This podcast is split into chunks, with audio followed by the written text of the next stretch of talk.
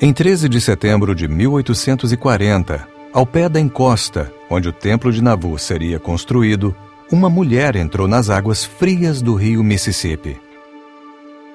O nome dela era Jane Nyman, uma viúva que era membro da igreja e morava em Nauvoo.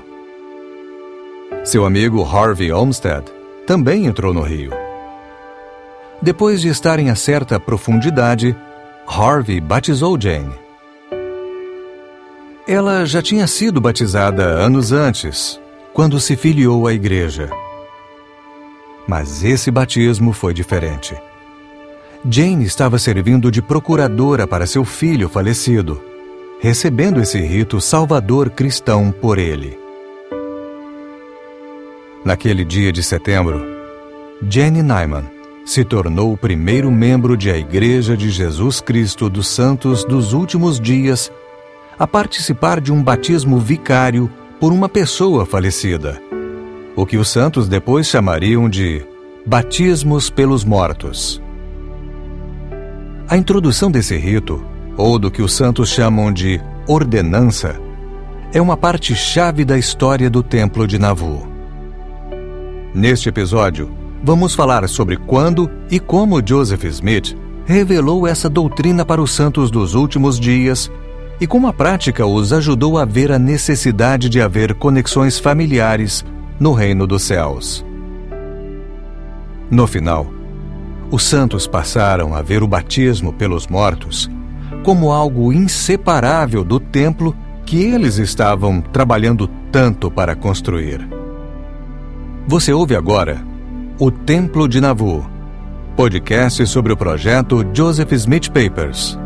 Meu nome é Spencer McBride, apresentador deste programa.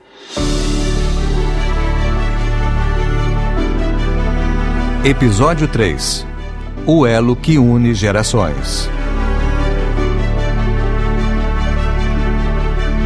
Para os santos dos últimos dias, a ordenança do batismo pelos mortos, mencionada no Novo Testamento, é sagrada, visto que a Bíblia registra Jesus ensinando que aquele que não nascer da água e do Espírito não pode entrar no reino de Deus. Joseph Smith eventualmente ensinaria que uma pessoa podia ser batizada em lugar de outra que houvesse morrido, sem a oportunidade de receber o Evangelho de Jesus Cristo. Da forma como os santos dos últimos dias entendem isso, aqueles que morreram sem essa oportunidade teriam a chance de aceitar ou rejeitar essas ordenanças por si mesmos. Foi um grande desenvolvimento doutrinário, mas não ocorreu rapidamente. Como tantas das revelações de Joseph Smith, a introdução do batismo pelos mortos veio em resposta a uma pergunta.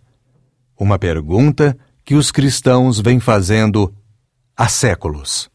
E como esse muitas vezes é o caso com Joseph e suas revelações, a resposta não veio toda de uma vez. Acho que é importante saber que, com relação a muitas doutrinas que Joseph Smith introduziu aos membros da igreja, foi um processo. Aqui comigo está o Alex Baugh, professor de História e Doutrina da Igreja da Universidade Brigham Young. Olhando para a doutrina e a prática do batismo pelos mortos, está bem claro que Joseph tinha perguntas, particularmente sobre quem não tinha recebido uma oportunidade de ouvir o Evangelho de Jesus Cristo ou de receber a ordenança do batismo. É uma questão antiga que ainda prevalece no cristianismo hoje. E o que dizer das pessoas que nunca ouviram falar de Jesus Cristo? Existe esperança nos mundos eternos? Com certeza, isso passou pela cabeça de Joseph Smith muitas vezes. E em 1836, ele começou realmente a receber algumas respostas importantes. Na noite de 21 de janeiro de 1836, no templo de Kirtland, aconteceram coisas extraordinárias. Naquela ocasião, Joseph Smith teve uma experiência visionária maravilhosa, uma visão futurista em que ele viu seu irmão Alvin no reino celestial na presença de Deus, o Pai, e de seu filho Jesus Cristo. Também viu sua mãe e seu pai que ainda estavam vivos. Isso acarretou uma pergunta: como Alvin que tinha falecido em 1823, poderia ser herdeiro do reino de Deus se não tinha sido batizado e se tinha morrido, e já tinha morrido mesmo, antes da restauração do Evangelho. E a palavra do Senhor veio a ele, dizendo que todos que teriam recebido o Evangelho, caso tivessem tido permissão de permanecer aqui, que o teriam recebido de todo o coração, são herdeiros do reino celestial. A revelação continua, dizendo que todos que morressem dali por diante sem conhecimento do Evangelho, que o teriam recebido caso tivessem tido permissão de permanecer aqui, ou que o teriam recebido se o tivessem conhecido, também serão herdeiros. Isso é bem profundo. Em outras palavras, o Senhor iria abençoar as pessoas de acordo com o desejo do coração delas. E se a pessoa deseja a retidão e o evangelho de Cristo e tem um testemunho dele, vai ficar tudo bem com ela. Essa visão de 1836 foi um consolo para Joseph, com certeza. Mas não respondeu a todas as suas perguntas. Na verdade, parece que acabou gerando outras. O que ele às vezes não entendia totalmente era: como Alvin conseguiria as ordenanças necessárias para a salvação ou o que os santos dos últimos dias chamariam de exaltação. Em outras palavras, João, capítulo 3, versículo 5, é bem relevante. Aquele que não nascer da água e do Espírito não pode entrar no reino do céu. Obviamente, Alvin aceitou o evangelho no mundo espiritual, mas como ele faria a ordenança do batismo? Isso provavelmente ainda estava na cabeça do Joseph. Ele está lá, será herdeiro, mas como ele vai receber isso sem as ordenanças adequadas? Mais uma vez, é um processo de descoberta. Acho que temos uma ideia de como Joseph Smith começou a entender isso.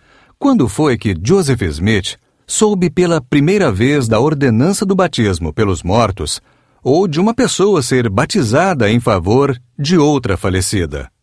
Alguma vez ele declarou quando essa doutrina foi revelada a ele? Faço essas perguntas para Brett Darrow, um dos historiadores do projeto Joseph Smith Papers. Não sabemos exatamente quando Joseph soube do batismo pelos mortos. Com certeza, temos algumas referências em 1 Coríntios 15, versículo 29, e Joseph cita essas referências, e depois faz alusão de ter conhecimento além do que está na Bíblia. Velate Kimball esposa de Heber C. Kimball, escreveu uma carta a Heber dizendo que Joseph tinha recebido uma explicação mais completa sobre isso por revelação. Quando essas revelações foram dadas, não sabemos com exatidão. Mas a primeira vez que Joseph ensinou isso aos membros da igreja foi no funeral de Seymour Brunson, membro do Sumo Conselho de Nauvoo. Esse funeral, realizado em 15 de agosto de 1840, Embora pairasse nele uma atmosfera de tristeza pela morte de uma pessoa querida da comunidade, foi um evento significativo para os santos de Nauvoo. Villate Kimball descreveu um pouquinho do funeral e disse que foi uma ocasião solene, mas que foi também um dia alegre devido à luz e à glória que Joseph tinha ensinado. Não temos uma cópia exata do sermão, mas quando Joseph estava ensinando, um dos membros lembrou que Joseph viu uma viúva na congregação que tinha tido um filho que morrera sem ser batizado. Evidentemente, isso era uma referência a Jane Harper Nyman, e ele disse que essa viúva ficaria feliz com a doutrina do batismo pelos mortos. Ele continuou, dizendo que as pessoas poderiam agora ser procuradores de seus amigos que haviam partido desta vida e que o plano de salvação visava salvar todos os que estivessem dispostos a obedecer às exigências da lei de Deus. Foi apenas cerca de um mês depois desse sermão feito no funeral que Jane Nyman entrou no rio Mississippi para ser batizada em favor de seu filho falecido. Joseph não tinha dado instruções explícitas sobre as palavras a serem usadas na ordenança. Por isso, Harvey Olmsted usou as palavras da oração batismal que os santos normalmente usavam, mas adaptou para as circunstâncias de um batismo vicário. Viena Jacques, que era membro da igreja, entrou no rio montada num cavalo para testemunhar o batismo. Ela anotou as palavras que Olmsted disse, e quando isso foi relatado a Joseph Smith, ele deu sua aprovação. E assim começou a prática do batismo vicário em Nauvoo. Mas havia algumas diretrizes para essa prática que Joseph Smith deu aos santos depois.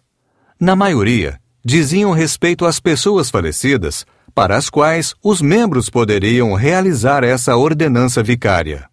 Phoebe Carter Woodruff disse o seguinte: O irmão Joseph foi instruído por revelação de que os membros desta igreja podem ser batizados por qualquer de seus parentes que já faleceram e não tiveram o privilégio de ouvir este Evangelho, até por seus filhos, pais, irmãos, irmãs, avós, tios e tias, mas não para seus conhecidos, a menos que espíritos ministradores ordenassem que fosse feito o batismo para seus amigos na terra.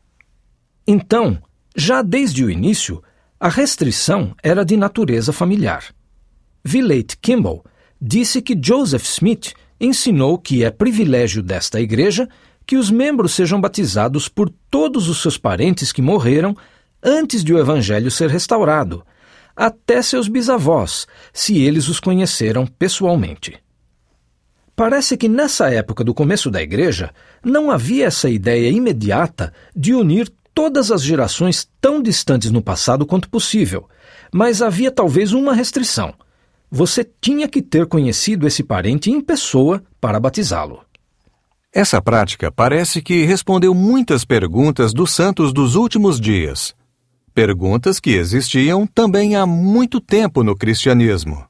Foi algo bastante comovente para muitos membros que tinham se filiado à igreja basicamente sozinhos, que tiveram que sacrificar relacionamentos familiares para entrar para a igreja devido à desaprovação dos parentes. Eles se regozijaram na fé e agora viam que, em termos de linhagem familiar, eles não estavam sozinhos e que seus familiares também se alegrariam. Alex Bott vai explicar. Fazia tanto sentido. Eles ficaram muito felizes. O processo estava só começando mas nos meses seguintes, especialmente quando as condições climáticas fossem favoráveis, os santos começariam a fazer isso inúmeras vezes. Em Nauvoo, o entusiasmo pelo batismo pelos mortos era palpável. Na carta que Villate Campbell escreveu para o seu marido, ela afirmou: O presidente Smith abordou um assunto novo e glorioso que revitalizou a igreja. Trata-se do batismo pelos mortos. Joseph recebeu uma explicação mais completa sobre isso por revelação. Ele disse que é privilégio dos membros desta igreja serem batizados por seus parentes que tenham falecido antes deste evangelho ter vindo à luz. Eu quero ser batizada pela minha mãe. Pensei em esperar até você voltar, mas da última vez que Joseph falou sobre o assunto, ele aconselhou a todos que se apressassem para liberar seus amigos do cativeiro o mais rápido possível. Então, veja que há oportunidade para todos. Acaso não é esta uma doutrina gloriosa?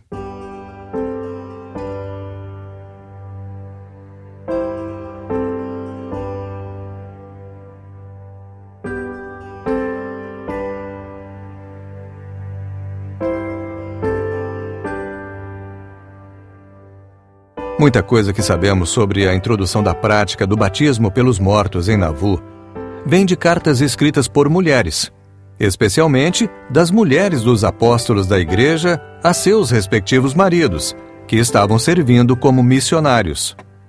Quando Joseph Smith apresentou a doutrina do batismo pelos mortos, a maioria dos membros do quórum dos doze apóstolos estava a milhares de quilômetros de distância de Nauvoo, em missão. Essas missões foram as que mais trouxeram resultados no começo da história da igreja. Elas mudariam o número de membros da igreja e seu perfil de maneira significativa. Conversei com Brett Darrow sobre isso. Em junho de 1837, Joseph Smith chamou os apóstolos Heber C. Kimball e Orson Hyde para servirem em uma missão na Inglaterra, e eles foram e serviram nessa missão de junho de 1837 a maio de 1838, e tiveram um sucesso tremendo na Inglaterra, algo quase inesperado, e depois voltaram para casa e se encontraram com os santos que estavam reunidos no Missouri naquela época.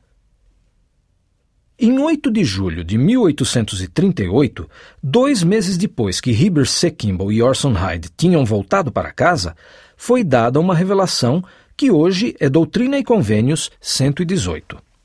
Essa revelação foi dada em Far West, Missouri, instruindo os doze a cruzar as grandes águas na primavera seguinte e promulgar o Evangelho. Acho que um dos propósitos principais dessa missão foi realmente dar continuidade ao sucesso que Heber C. Kimball e Orson Hyde tiveram no ano anterior. Mas outro propósito importante foi unificar e fortalecer o Quórum dos Doze de uma maneira que talvez eles não tivessem tido a chance de fazer antes. Se você lembra do que aconteceu, durante esse período ocorreram muitas mudanças no Quórum dos Doze Apóstolos por causa de apostasia e da morte de David Patton no final daquele ano. O Quórum dos Doze passou por desafios realmente difíceis, e a missão serviu para uni-los num trabalho conjunto depois de um período tão tumultuado. Em meu estudo sobre a história da Igreja, muitas vezes fiquei pensando por que o Quórum dos Doze Apóstolos saiu nessa missão em 1839. Não era nem de longe o momento ideal na vida pessoal deles ou na vida da Igreja que eles ajudavam a liderar.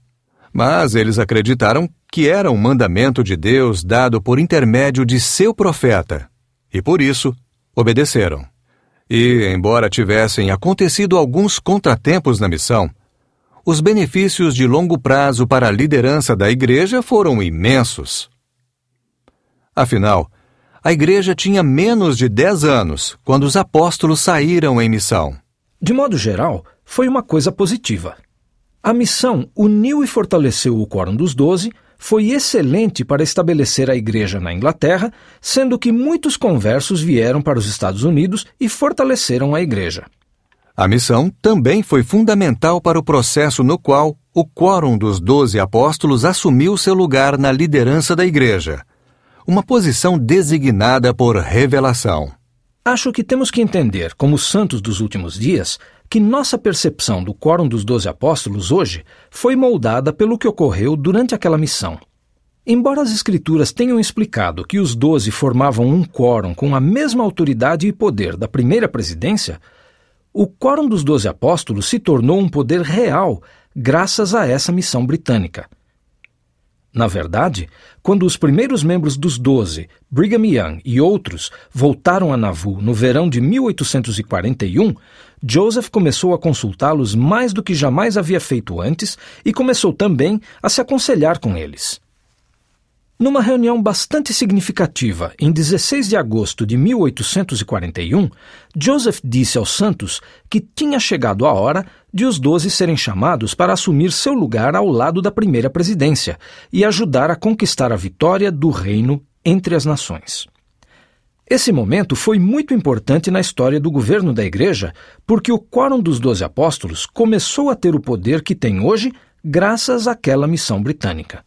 O significado da missão britânica sobre o número de membros e a composição da igreja foi de extrema importância, especialmente porque muitos conversos britânicos emigraram para os Estados Unidos para se juntarem a seus irmãos da igreja em Nauvoo. Muitos desses conversos britânicos desempenharam um papel fundamental na construção e depois na operação do Templo de Nauvoo. Por exemplo, William Player se filiou à igreja na Inglaterra e se tornou mestre de obras da construção do templo. De maneira semelhante, o converso Charles Lambert foi um habilidoso escultor que contribuiu com muitos dos detalhes nas pedras do exterior do templo. E o converso William Clayton se tornou o segundo registrador do templo e escreveu a primeira história sobre o edifício. Mas, voltando à introdução do batismo pelos mortos, foi por causa de os apóstolos terem partido para essa missão britânica que houve um atraso em informá-los formalmente sobre esse desenvolvimento doutrinário. Como vocês devem ter imaginado, a maioria dos apóstolos que estavam servindo missão na Grã-Bretanha ouviu falar do batismo pelos mortos pela primeira vez em cartas que receberam de suas respectivas esposas que estavam em Nauvoo. Joseph Smith, inclusive, reconheceu isso quando finalmente teve tempo de escrever aos apóstolos para informá-los do desenvolvimento da doutrina. Alex Bob vai explicar. É interessante notar que Joseph Smith finalmente escreveu ao Quórum dos Doze em dezembro de 1840 e lhes disse o seguinte: Presumo que a doutrina do batismo pelos mortos já tenha chegado a seus ouvidos antes desta carta. A primeira vez que mencionei a doutrina em público foi em um sermão no funeral do irmão Seymour Brunson. E desde então tenho dado instruções gerais à igreja sobre o assunto. Os santos têm o privilégio de serem batizados por seus parentes falecidos, os quais eles acreditam ou sentem que teriam aceitado o Evangelho se tivesse tido o privilégio de ouvi-lo. Os quais receberam o Evangelho no Espírito por meio do trabalho dos que podem ter sido comissionados a pregar o Evangelho a eles durante o tempo que estiveram na prisão. Ele enfatizou muitas coisas aqui, inclusive a aplicação da doutrina que diz que acreditamos que o Evangelho também é pregado no mundo espiritual. E isso, claro, será ampliado muitas e muitas vezes à medida que entendermos ainda mais as doutrinas associadas a essa prática. Existem várias doutrinas que estão interligadas: pregação do Evangelho, mundo espiritual, o coração e o desejo da pessoa. Como teria sido isso na mortalidade? Observe novamente que ele menciona nesta carta que estão fazendo isso para as pessoas, ou mais particularmente para os familiares, que eles sentem que teriam aceitado o Evangelho. Como historiador, Sou grato por todos os documentos que foram preservados, que esclarecem coisas que aconteceram no começo da história da Igreja. As cartas que Joseph e os apóstolos escreveram entre eles são fantásticas.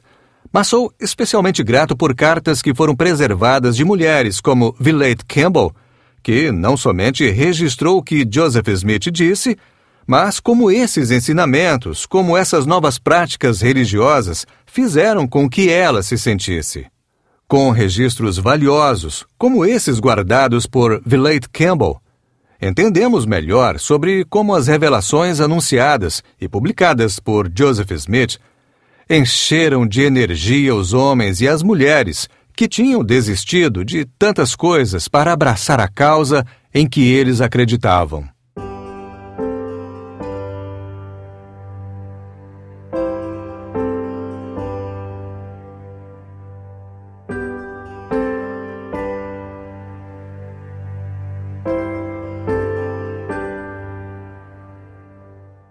Para mim, a história da introdução do batismo pelos mortos é particularmente impressionante porque ela foi revelada ao longo do tempo.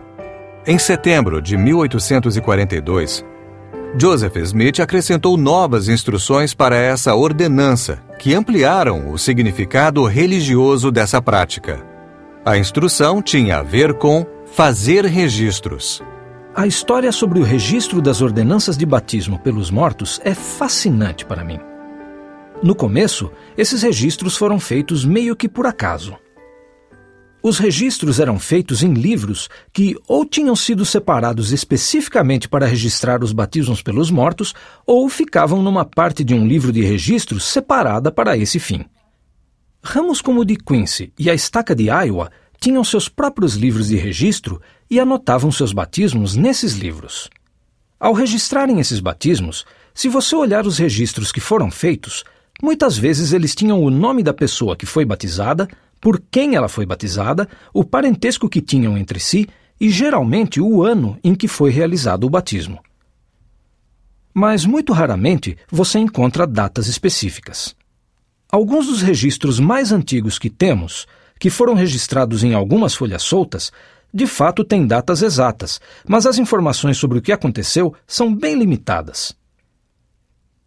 De 1840 a 1841, esses registros não são muito detalhados. Depois, em setembro de 1842, Joseph Smith escreveu uma carta aos santos e explicou que eles precisavam registrar melhor seus batismos vicários. E ele foi bem claro ao dizer que não era porque ele estava sendo muito exigente, mas que havia um componente espiritual sobre manter em ordem esses registros de batismo.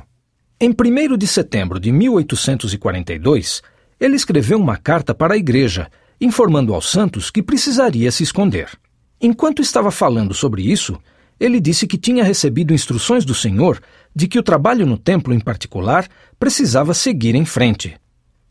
Assim, ele incluiu essas instruções e depois disse que tinha recebido algumas informações sobre a necessidade de que essas ordenanças fossem registradas com mais precisão. Joseph tinha recebido instruções do Senhor sobre um registrador geral da igreja e que, registrando essas ordenanças com precisão, elas não somente seriam escritas na terra, mas também no céu. Uma semana depois, Joseph enviou outra carta aos santos de Navu, que foi lida publicamente. Essa carta explicava em detalhes sobre como esses registros deveriam ser feitos, mas também falava bastante sobre seu significado espiritual.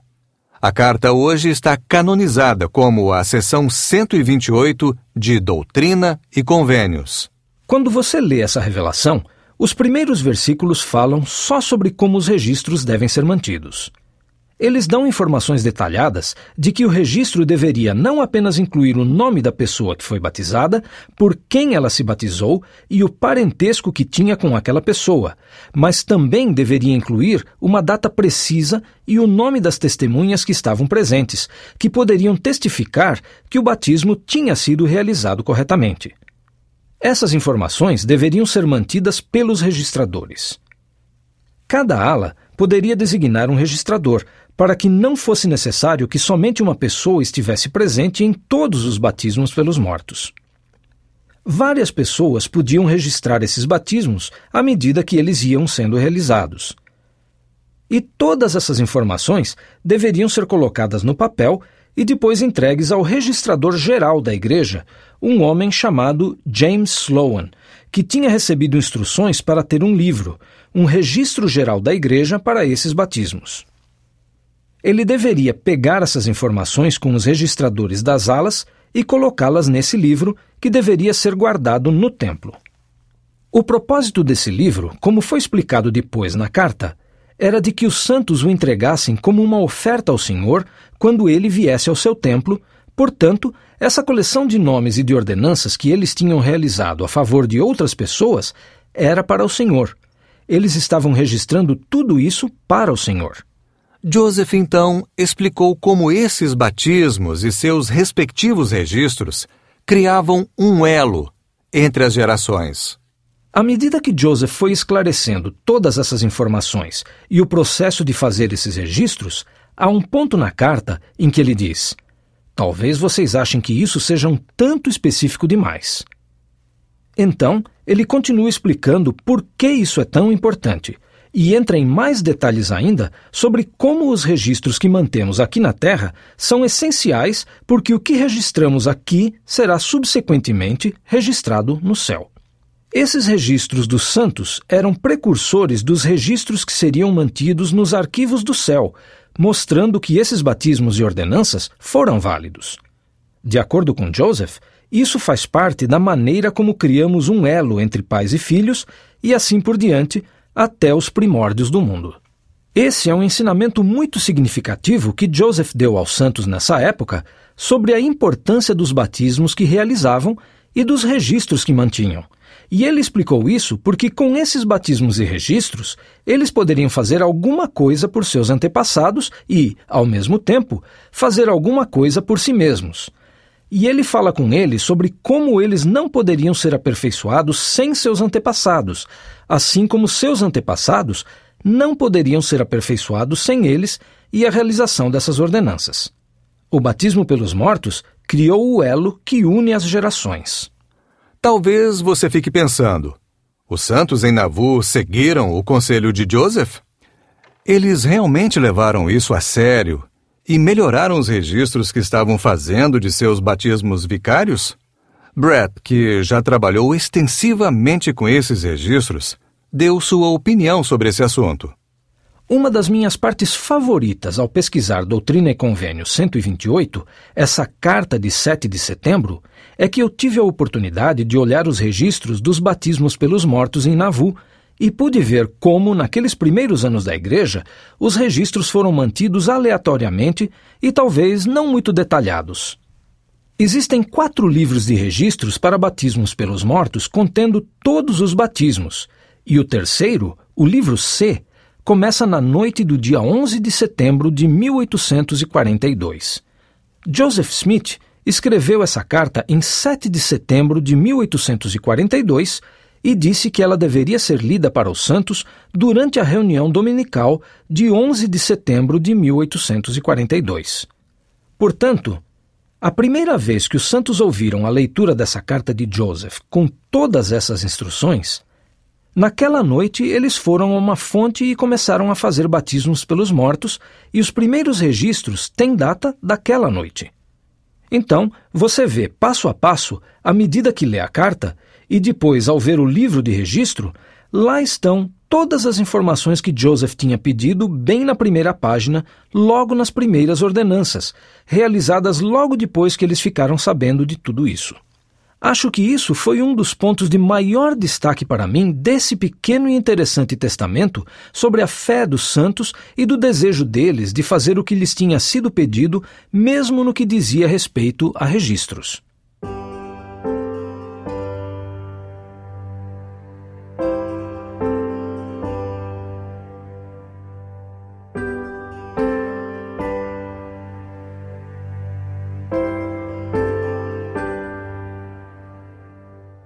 As instruções de Joseph Smith sobre a manutenção de registros foram dadas em 1842. Acho que é importante observar que, para Joseph Smith e os santos dos últimos dias daquela época, eles muitas vezes viam a revelação como um processo. E isso incluía as ordenanças do templo.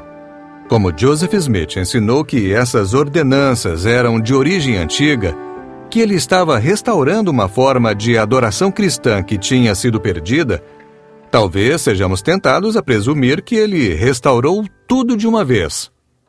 Mas os registros históricos demonstram claramente que não foi esse o caso. Essas revelações muitas vezes eram ampliadas aos poucos, e isso permitia que Joseph e outros líderes da igreja as aperfeiçoassem, buscando mais revelação nesse processo. Com certeza, foi o que aconteceu com o batismo pelos mortos. Não esqueça do que foi dito no início desse episódio, quando falamos que em 1840 Jane Nyman foi batizada em lugar e a favor de seu filho falecido. Isso pode parecer estranho para os membros da igreja da nossa época, porque hoje os homens são batizados a favor de homens e as mulheres são batizadas a favor de mulheres. Mas essa evolução não ocorreu sob a direção de Joseph Smith. Ela ocorreu após a morte de Joseph, sob a direção de Brigham Young. Além disso, embora os primeiros batismos vicários tivessem sido realizados por membros da igreja que tinham conhecido pessoalmente a pessoa batizada, essa prática acabou evoluindo para batismos feitos por quem tinha morrido muito tempo atrás. Hoje, os santos dos últimos dias participam do trabalho do templo e da história da família, em parte no esforço de identificar seus antepassados para que possam realizar o trabalho vicário.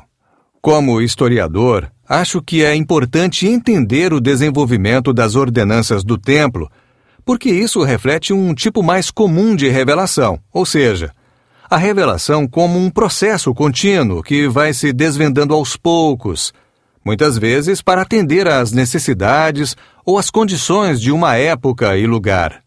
Portanto, com relação ao batismo pelos mortos, em janeiro de 1841, depois de apenas quatro meses em que os santos vinham realizando batismos pelos mortos, uma declaração da Igreja trouxe uma mudança significativa. Dizia: Porque não existe na terra uma fonte batismal onde eles, os meus santos, possam ser batizados pelos que estão mortos. Pois essa ordenança pertence à minha casa, e não me pode ser aceitável, a não ser em dias de penúria, quando não puderdes construir-me uma casa. Ordeno-vos, porém, a todos vós, meus santos, construirdes-me uma casa, e concedo-vos um tempo suficiente para me construirdes uma casa.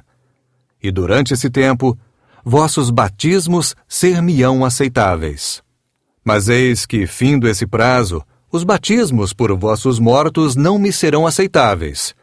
E se não fizerdes essas coisas, até o final do prazo, sereis rejeitados como igreja com vossos mortos, diz o Senhor vosso Deus.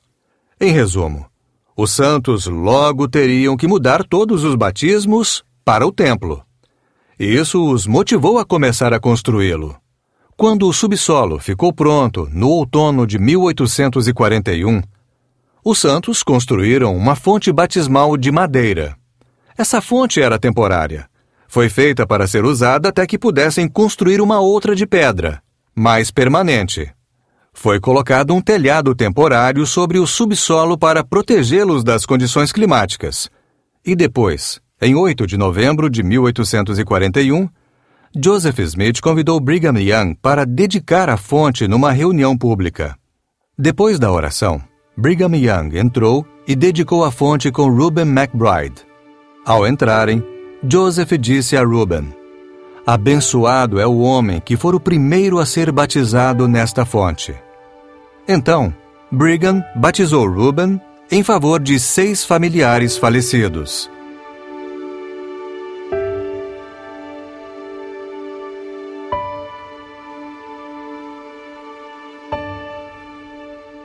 Portanto, foi em 8 de novembro de 1841 que o trabalho de ordenanças começou no subsolo do ainda inacabado Templo de Navu. A natureza da ordenança conectou para sempre o templo às ordenanças vicárias, uma conexão que se tornaria ainda mais forte com o tempo. Por mais que o término e a dedicação da fonte batismal tivessem sido emocionantes, havia ainda um trabalho imenso a ser feito para terminar o templo. Além da pressão desse trabalho, surgiram obstáculos que os santos teriam problemas para sobrepujar. Alguns desses obstáculos se relacionavam a dinheiro e a como os santos cobririam os custos desse projeto de construção tão importante. Outros desafios parecem que vieram do passado dos santos. Especificamente, as autoridades do Missouri tentaram reivindicar Joseph Smith à medida que o espectro de perseguições do passado surgia novamente num esforço de impedir o progresso dos santos em Nauvoo obstáculos e dificuldades. É sobre isso que vamos falar no próximo episódio de O Templo de Navu, podcast sobre o projeto Joseph Smith Papers.